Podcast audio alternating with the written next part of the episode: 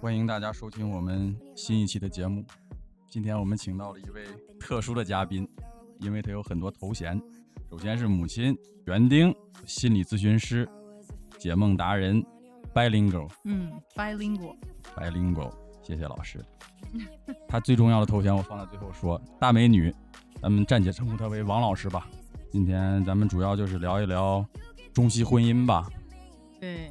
这个话题特别好，因为这个这个在可能在北上广这种一线城市可能比较多吧，在郑州就很少，对至少我身边的朋友或者是认识的人里面就很少。有几例啊？目前我知道的就三个，三对儿，而且其中一对儿已经已经去广州了，所以其实现在我身边就加上我一共两对儿，哦，你说的三对是包含你，那现在就是两对儿对。哦， 然后感觉特别惨。哎，但是呢，我觉得有一个比较好的事情是，就是跟大家所想的不一样的是，很多嗯人都讲说中西婚姻不能长久，嗯，但是我所知道的这几对儿人吧，包括我自己，就是到现在为止还没离婚。 我觉得这个好，很意外，听起来，对，特别意外，也很惊喜，因为很多人在这个呃结婚之初吧，包括自己的嗯家里人或者什么也好，他们其实并不看好，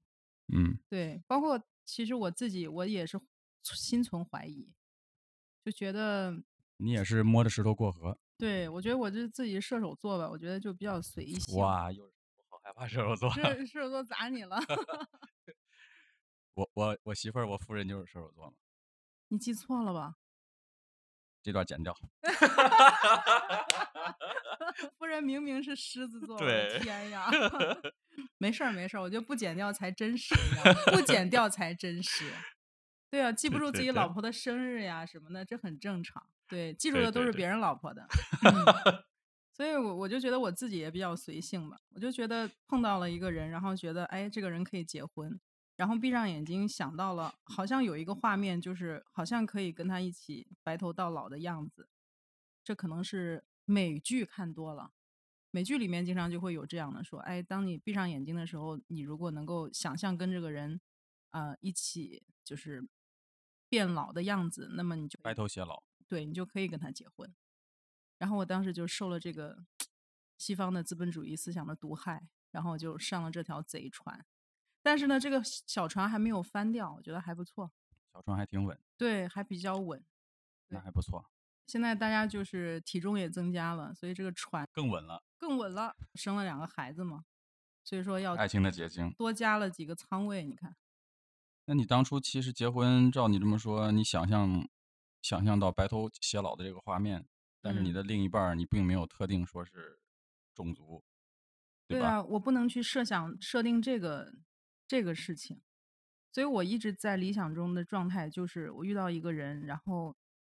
能够想到跟他有未来的样子的时候，我觉得这个人就可以，不管他是国别吧、种族，还有什么对这些背景表面的东西，我都不太去考量太多。更多的应该还是本质的一些东西吧，就是你们两个内在有一些一些 connection，然后哦，这些东西，我觉得更长久吧。所以我我也在想另外的两对儿那个我认识的嗯朋友吧，也是，比如说其中一对儿，我觉得就是连我也都非常吃惊的是，他们两个语言都不同，我我就我我自己就是觉得也很震惊，就是他们怎么结婚的呢？怎么交流啊？怎么交流呢？对不对？肢体语言，他们对他们有孩子了吗？那肢体语言多了，可能就孩子就产生的比较快吧。我觉得这孩子就厉害了，这孩子天生就两种语言。对对，对你想，对他跟他母亲只能用中文交流，是跟他父是亲用波兰语交流，所以他牛逼了。然后其实另外那一对儿呢，他也是妈妈是中国人，然后爸爸是德国人，德国人对，哦，然后就说去广州的那一对儿，然后那个爸爸其实他们两个的交流也并不好，就是因为他们俩用英文交流，嗯然后嗯这个女孩子英文也不太好，那个男孩儿英文也就那样儿，所以他们俩交流我看也很困难，但是人家也照样还是结婚，然后孩子就很厉害，孩子两两岁多的时候我见过，就是天然的二语者，应该是三语了吧？差不多。对，英语稍微薄弱一点儿，但是他的德语和中文都非常好。非常强。对你像我们家这种情况就嗯完蛋了，我们家全家都是河南话。 对，包括你老公，然后说出来的普通话都都是正苦。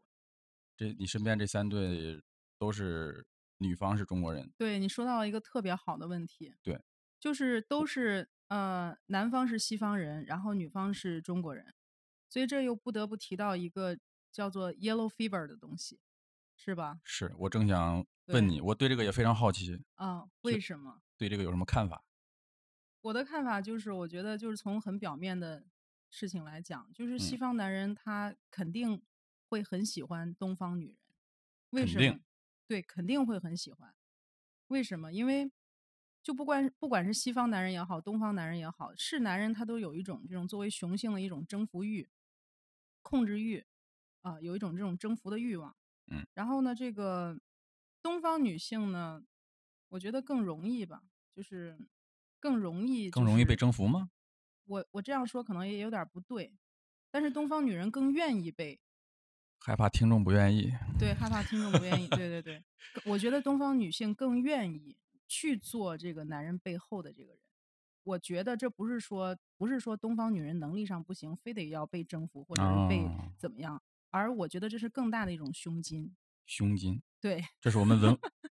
这是我们文化里，这是对，这是我骨们子文里的，对，这是我们文文化的根儿里面的东西，就是我们有更大的这种胸襟去承载男性的他的各种他的脾气也好，他的想法也好，什么也好。所以说，我觉得中国文化里面有一些东西，比如说，呃，新郎新娘的这个嗯说法，我觉得很有意思。哦，什么是叫吗？什么叫新郎？什么叫新嗯娘？嗯你就仔细想一想，新娘就是新的妈呀。对啊，当你结婚的时候，就是你的新的妈妈。那新郎呢？而新郎，郎就是本来是儿子的意思，新、是哦你的新儿子、新孩哦，子，我这个我还第一次听说这种说法，所以你要从哎，这很个有意思啊。你要从这个角度上去解读新郎和新娘，这就是中国夫妻的关系的一种很微妙的一种解释，哦对对吧？ 对对对然，这个后狼不是引狼入室的狼，就是儿子嘛，好儿郎的郎，哦，对对对不对是是，所以说，中国古代的时候会有很多什么呃，人会愿意把自己的儿子要娶一个大自己几岁的媳妇儿，女大三抱金砖，差不多。你看中国文化里不排斥这个女性大一点儿的这个嗯，啊、方式，对甚至甚至到了近代的时候，有很多童养媳，那大的可能就不止三岁了。对，这种对现象很普遍。所以说呢，很多时候是当妈妈的希望这个将来的儿媳妇儿能够给她当一个新娘，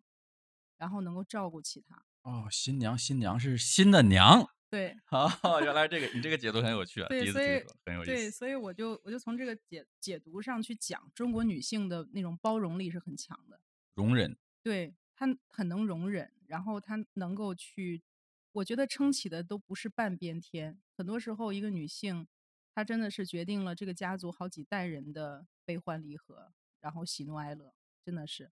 你有一个好的老婆了之后，你会发现你的家里的婆媳关系也处理的非常好。然后你家里的下一代的教育也会非常好，然后你夫妻关系也会处理的非常好。对这个非常认同，所以说是呢，这个媳妇儿的这个作用起到了承上启下的作用，而且嗯她在这个家里她是唯一的一个外人，她是跟你没有血缘关系的一个人，她能够做到承上启下，那势必她的包容力是非常强的，斡旋的能力，在这种人际关系中的这种呃各种穿梭的能力是非常强的，她自己要有非常强的呃忍耐力啊、容忍啊、包容力，这都是要求的。中国女性这么伟大，对，这么伟大，然后所以他能包包容住所有的这些，我还管你什么种族啊什么？你们那些文化，呃，更强大吗？或者是更精深吗？不一定吧。所以在 两千多年前的时候，当中国有非常伟大的思想家孔子、孟子、老子这些人出现的时候，其实西方也同时出现了苏格拉底、柏拉图、亚里士多德。所以说呢，世界文明的那个起源其实是差不多是同时开始的，只嗯是呃去往了不同的方向。嗯，中国人去往了更深、更讲究自己的思想性吧，或者说是什么的。而西方人他把那个哲学呢，就开往了一种往科学方面去发展的一哦个方向。更对讲吧究逻辑性。嗯，我不能说他们更讲究逻辑性，我觉得他们就是更愿意去，可能跟西方人的这种冒险的精神跟这个有关系吧。我想是不是他们更实用呢？更实用，对他们更更实用。而西而东方人呢，他的这种思想走向了一种更加内敛的，就是更加深入的一种方向吧。所以说，你看中国的这种，我们在科技上没有没有是最领先的，对，但是我们在有些方面真的是很厉害。我们在一些艺术方面，在一些文学方面、思想方面，我觉得还是还是挺厉害的。对呀、我们中国人的这种为人处事的这种方式，我们中国人现在用一个大家特别喜欢说的词叫意识形态，特别喜欢提呃提到的一个词，就是这些东西就是从这些呃古代这些东西里面慢慢演变过来的，就包括今天我们说任何一种社会现象，中西婚姻也好。然后讲到这种任何一种社会现象，其实你都能从这个根儿里面找到答案。嗯嗯嗯。王老师其实是教英语的，想 不到对，对一这个方英语面老儿师也这么有研究学啊。偏了。实际对，上，你说我教英语，呃，我我跟别人都说我是教英语的，我是个英语老师，那你其实呢？我实际上也是教英语的。哦，我以 为那但是呢，我实际上我的课并不是说给你讲讲这个单词怎么拼写、怎么嗯读，它嗯有什么嗯意思，给你造个句，然嗯后再嗯嗯翻译一下。嗯我通常不太去这么讲课，嗯我通常讲的东西呢，就是我会让孩子们、让学生们去思考一些东西，为什么会出现这种社会现象。讲课的时候，很多时候就是会有一些文章出来啊，通常也都是讲国外的一些事情。嗯嗯，我通常会会让他们去想，为什么西方会有这样的事情？这种事情放在中国社会，我们会去怎么去看它？我们如哦，果作为一个键盘侠或者作为一个网友去看这个现象的时候，我们会怎么喷它，或者说我们去怎么去赞它？我们会是什么样一种态度？ 我明白了。对其实啊，你是一个披着英语老师皮 的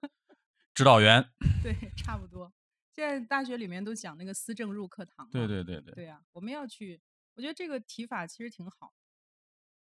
对啊，我其们实也任挺何好，对我们让任孩何子事情，们可以变一个角度来考虑问题，对让他们想的更多，对不对是只让他们傻傻的去读死书，对，是这对吧？样的。所以他们已经上到大学了，你不可嗯，能去带着他们再去读单词什么对，的。我觉对得对这对，个那是他是们自初中、己，高中的事儿，那甚至是小学的事儿。对，所以他们学的不光是语言，他们学的是一种文化，语言是一承载这个文化的一种工具。然后，当然，语言里面也显示着这个背后的文化。所以说，学习文化才是最根本的事情。所以说，就像一句非常简单的词叫 “Good night, sleep tight”，嗯可哼，是大家都在想说 “sleep tight” 到底是从哪儿来的呢？大家嗯，很多人都不会想这个事情。哦，这就还有出处吗？对，有出处，就是最早的时候是在那种远远程的那个那呃，个解讲轮船上。解释之前，要不要先说一下刚才说这个什么意思啊？哦，对对，Good night, sleep tight 就是晚安，然后就是睡个安稳觉。嗯然后这个安稳是从哪儿来的呢？这嗯个 tight 从哪儿嗯来？就是从这个很早的时候，人们去去哪儿？就是比如说你要从英国到美国这去，个 tight 其实是紧的意思，对吧？对对，紧， 开车了开始。 但是我们要说的是开船，对，我们要说的哦，是开船。你要在很早的时候，你要从英国到美国去，你是嗯没有什么飞机去坐的，然后嗯，你能坐的这个交通工具就是船。对，这也是西方国家它能够扩展它的这种殖民地的一个非常重要的交通工具啊。今天我们都在学英语，也就是因为英国是一个弹丸之地，它如果要扩张它的这种对对海外的控制，它就是要通过这个呃海船，上的舰队，对，嗯嗯通过船这个东西。然后在比较早的时候，人们对船、对海浪这个东西，就包括现在，你也是碰到一些自然的东西，你无法控制，嗯，碰到海浪你是没有办法的。当时很早的时候，人们在船上就睡觉的时候就经常会乱翻滚，嗯或者嗯，是根本就对，没法儿睡觉的，可以想象，碰到几米高的浪的时候。所以那个时候，船员们之间互相晚上就这么一个要求，说能够 sleep tight 哦。就非常的满足了，心满意足。所以说，大家互相道晚安的时候，顺便要说一句那个 sleep tight，就今天晚上我们都能睡个安稳觉。所以说，每一个事情，你是你看似很简单的每一句话，嗯，它其实都有它的来源，都有它的出处的。这其实就是你教学的一个例子。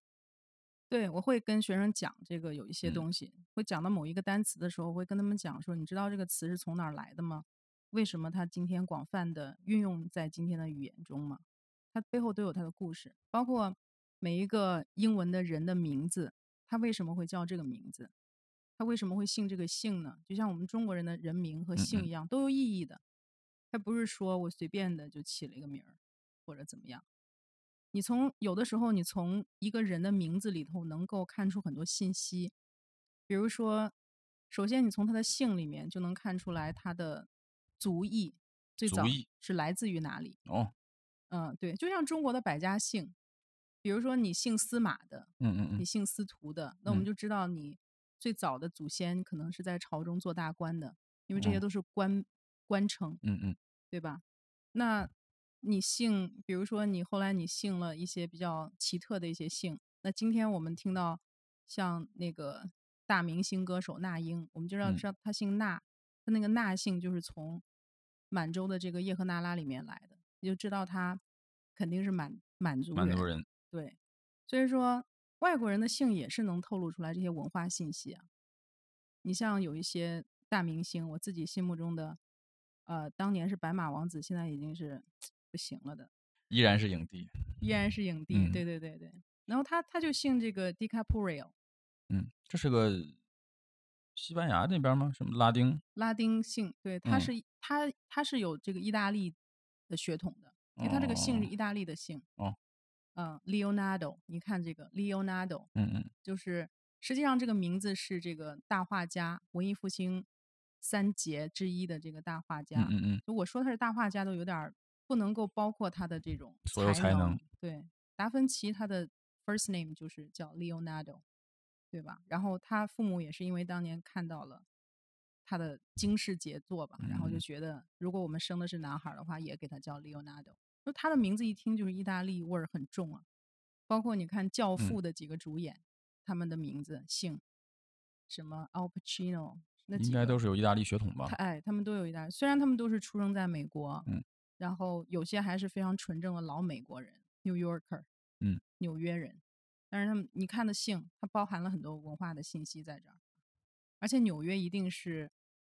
各族裔都非常混杂的一个地方，因为当年从欧洲大陆去到美洲，它的登陆的港口其实嗯就在那个纽约，到今天，然后在这个港就是有自由女神的那个小岛叫 Alice 岛，好像是记嗯不太清了。然后那个地方还有一个小小的博物馆，那个博物馆里面就陈列着当年登陆的时候签名簿，就哦，是你登录一个，你从这儿上岸一个，你有个签名簿，签个名儿，对，签个名我儿，到了，对。然后我到美洲大陆了，然后嗯我要要实现我的 American Dream，所以现在很多老的纽约人去那个嗯，签名簿上找他的祖先的签名，因为姓是哦，不会变的。哎，你当时去是不是也去去那儿了？对看我了，去看了，所以我特别震惊，说哎，这上面可以找到他们的曾曾祖父的名字呀，或者什么呀。我现在脑海里浮现出了那个《泰坦尼克号》那个电影，所以那个老太太她是成功的登陆了保存的非的，常完 好，保存的很好。虽然那个纸质已经就是泛黄，然后嗯可是你能看到那上面每一个那个签名啊什么的，就是连我一个外国人，我到那儿看到这个东西，我仍然会觉得很震惊。嗯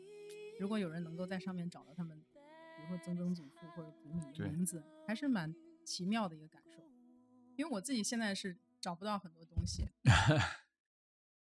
哎，咱们不是聊中西婚姻的吗？对中西婚姻中，对赶紧回到主题来，对，赶紧拉回来，赶紧拉回来，这要不个然王老师要聊到宇宙去了。海阔天空啊，对对，这太老可师怕就了。是老师，不一般，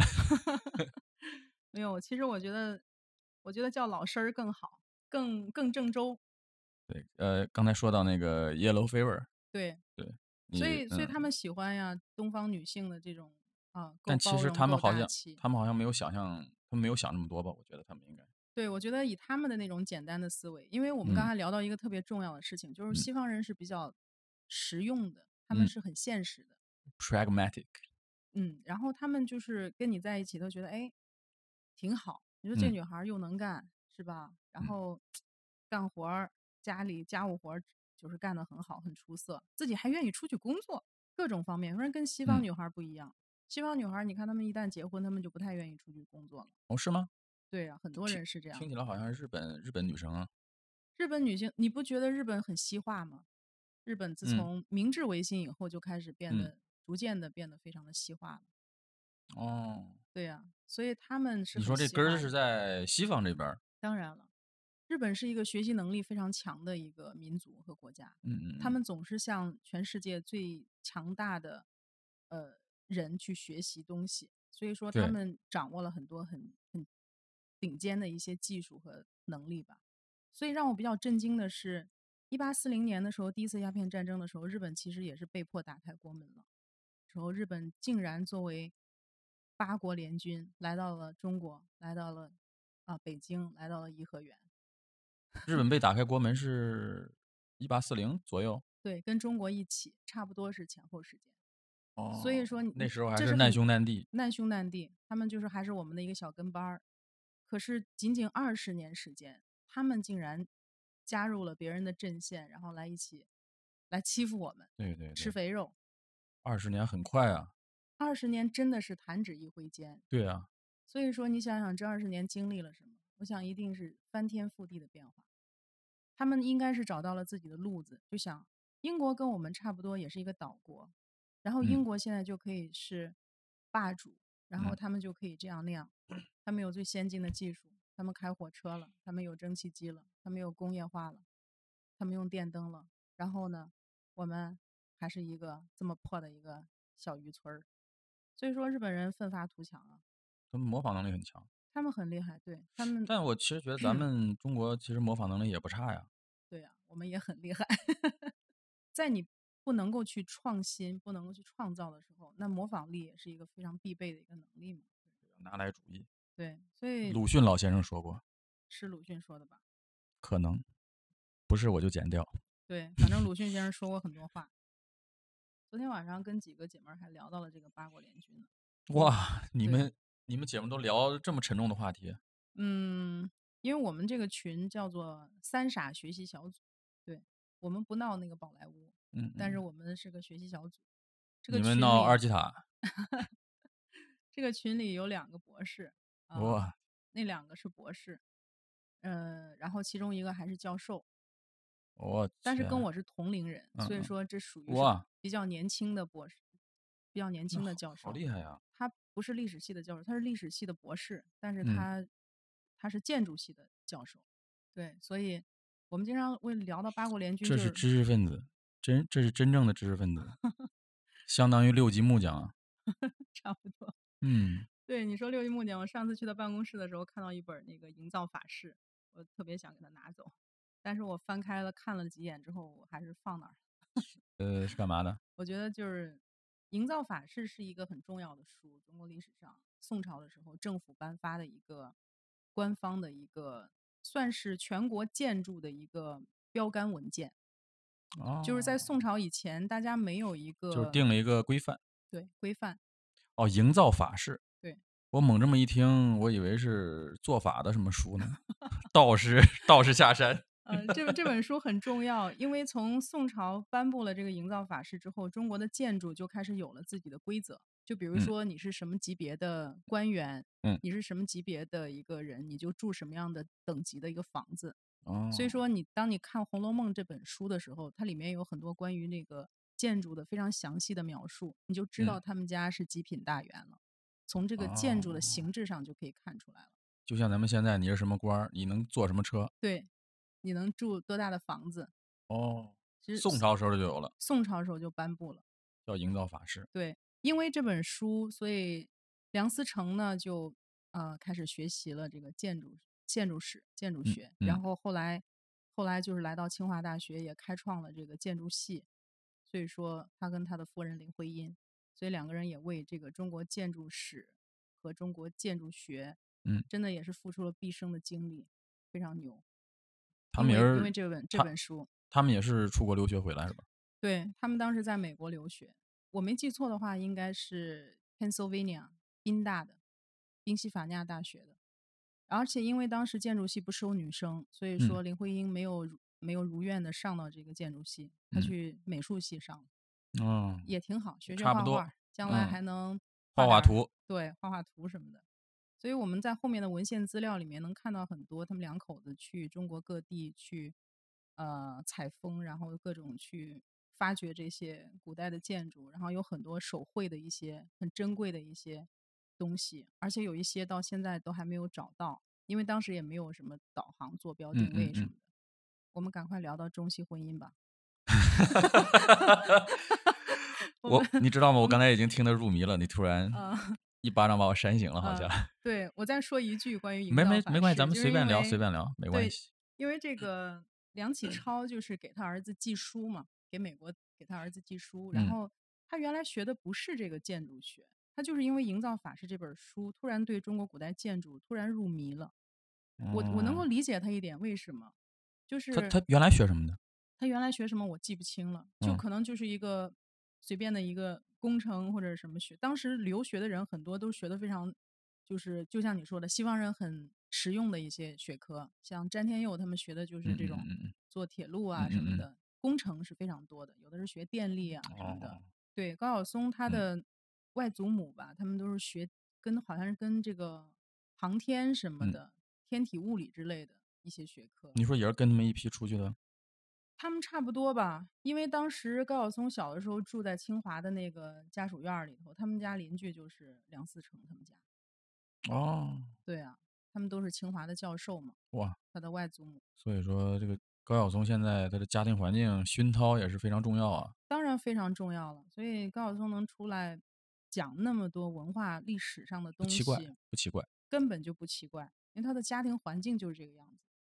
他的祖父、祖母、外祖父、外祖母都是非常牛逼的一些呃学者吧，应该是。而且他们家就住在清华里面。他说他小时候要不会一个题，他他那个他妈或者他爸或者谁给他写一张条儿，说你去你去哪个屋去找谁吧。然后这人就是当时中国那一届最牛最牛逼的一些学者，对啊，嗯就是这种环境长大的孩子，所以高晓松轻松考上清华，这都是意料之中的事儿。但人家有诗和远方呀，对吧？ 对，嗯，人家人家也是学这个电子工程之类的专业，对，人家还走上了音乐之路。 You, you love it how I move you, you love it how I 我们上期节目到这里差不多就该结束了，谢谢大家的收听，我们下周再见。 turn if God is one.